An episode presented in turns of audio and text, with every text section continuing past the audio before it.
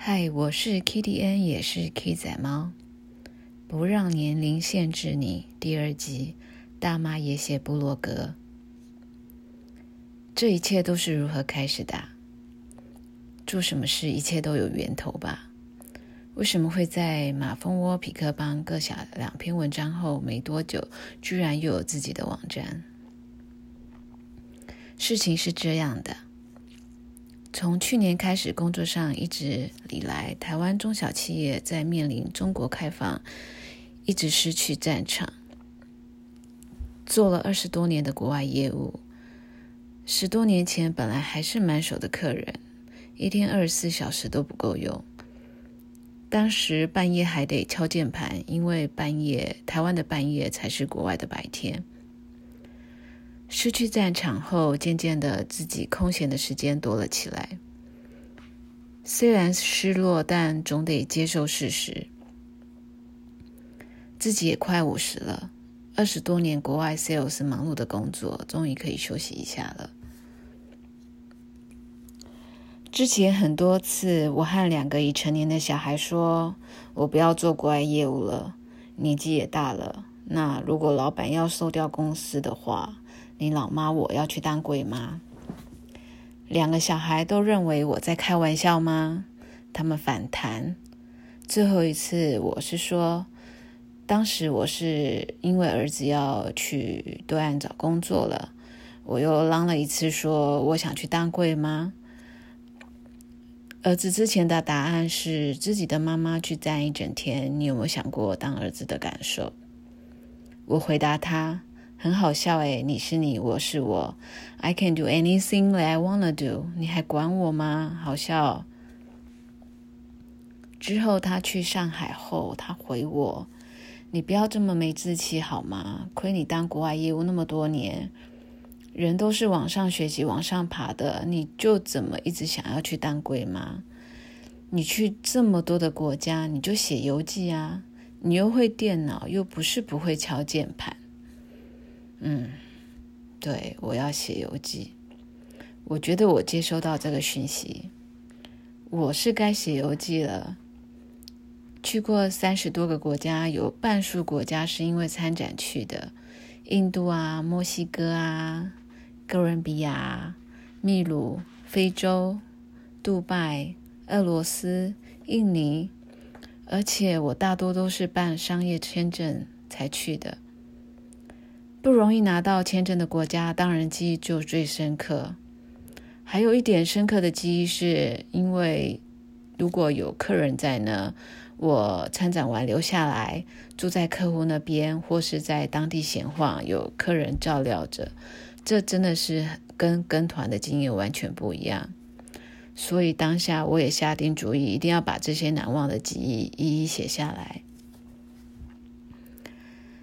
我现在就来讲讲人生第一次的自由行。我人生第一次的自由行是在纽约。旅行是我人生最美好的事情之一。第一次的自由行总是最难忘。那是在二零零六年，我去美国二十四天。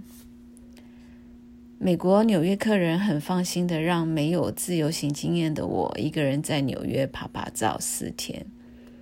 想想看，二零零六年那时哪有现在网络那么发达，哪有这么多部落格文章可以参考呢？客人先帮我订两天的行程，一天是去坐那个 Hot on Hot off 的观光巴士。当时一月，我记得坐在第二层。在上面那一层冷的要命，然后我那时候对天冷的冷天气完全没有概念，我只知道我很冷，然后又死要看风景，所以我坐在第二层，边看然后身体一直发抖。客户还说我是幸运的，他说通常一月的纽约是下大雪。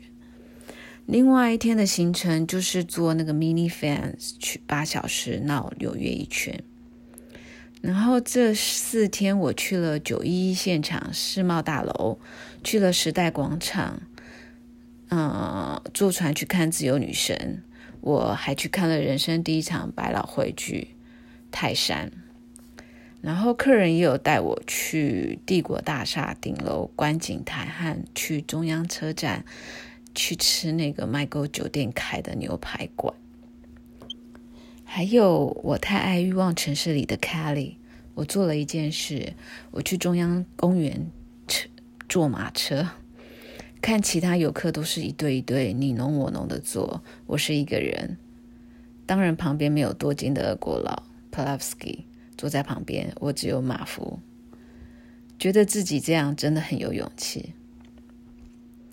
当时超兴奋的我，第一次觉得一个人的旅行原来是一件这么棒的事情。当你一个人在国外时，身份不再是一个妈妈，不再是老婆，不是媳妇，也不是员工，我就是我，对吧？那。想要写部落格，那在哪里写呢？儿子那时候推了中国的马蜂窝，他是专门让人写游记的。就这样，在马蜂窝写了两篇文章：布达佩斯跟匈牙利国家歌剧院。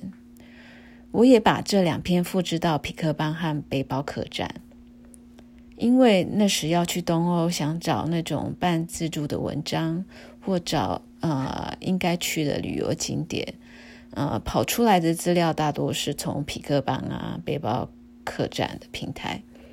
我也希望我的文章日后在比克邦或背包客栈，我可以贡献一些相关的文章。写了两篇游记后，有心得了，我觉得要对自己好一点。我去买了一台 Make，还有 AirPods。那两个屁孩又要喷我了。你太夸张了，买 Make 只为了要写游记吗？AirPod 很贵，你确定要买吗？我也秒回儿子，那很贵，为什么你在上海买了啊？我不能买？对啊，我还是那句老话，为什么你们我都先借你们钱买 Make 买 iPhone，我怎么笨到我自己都不买？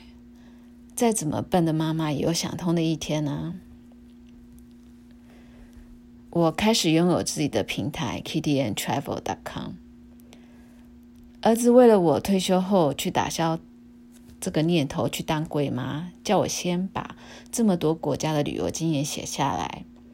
所以在他验收我真的有在马蜂窝匹哥帮生出两篇游记后，他丢了新想法。他去买了阿里云 server，说要有自己的平台，你要有自己的网站。叫我去 GitHub 跳版型，然后他去开那个 OSS 平台，他叫我照片丢 OSS，他叫我学 HTML 语法，我一看就头晕。我说我我这种年纪我没有办法再学 HTML，所以他当下又找了 Markdown 的语言给我看。那因为我有 Make，然后 Make 有 Markdown 比较简单的程式。然后他大概教我基本的操作。那在 Markdown 你写好后，它可以转成 HTML，你可以就直接贴在皮克邦，然后贴在网站的后台。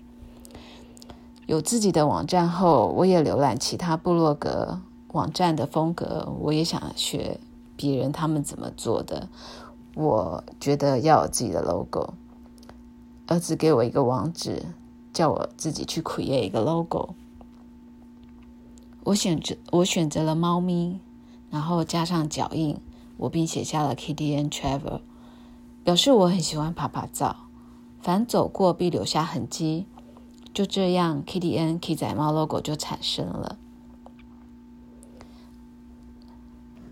其实 GitHub 的版型有限，所以过程中我有很多的问题。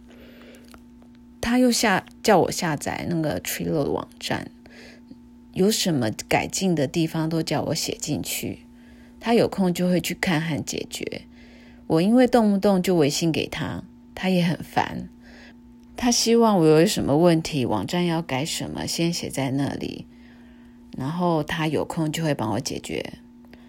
那我一直在写，就会发现，哎，我也想有其他网站的功能，像马蜂窝穷游，有世界地图可以打卡留足迹。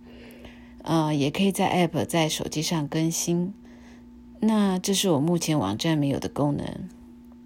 补充：几个月后，儿子功能写进去了，还有脸书粉专也刊录在官网了。我看儿子还勾勒一个图，左边他把我的 make 做了闪闪晶晶亮，我只看得懂我的 make 图案。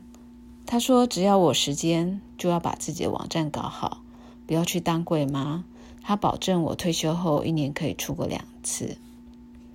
我心里想，其实我有很多题材可以写，像看电影美剧心得啊，画画过程啊，女人心事啊。以上就是我 K 仔猫 KDN Travel.com 的心路历程，一直告诉自己有空就得把游记写一写。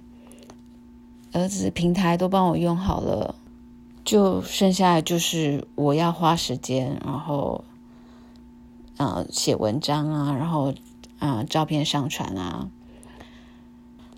儿子网站都帮我建立好了，所以后台啊、文章那些的，我就要就要找时间写。如果不多写一点的话，他也太对不起他。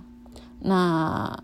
他会这样帮我弄，原因之一可能也是他一毕业就去对啊中国工作，没有陪到我，他觉得有点愧疚感，只能用这样方式来弥补我吧。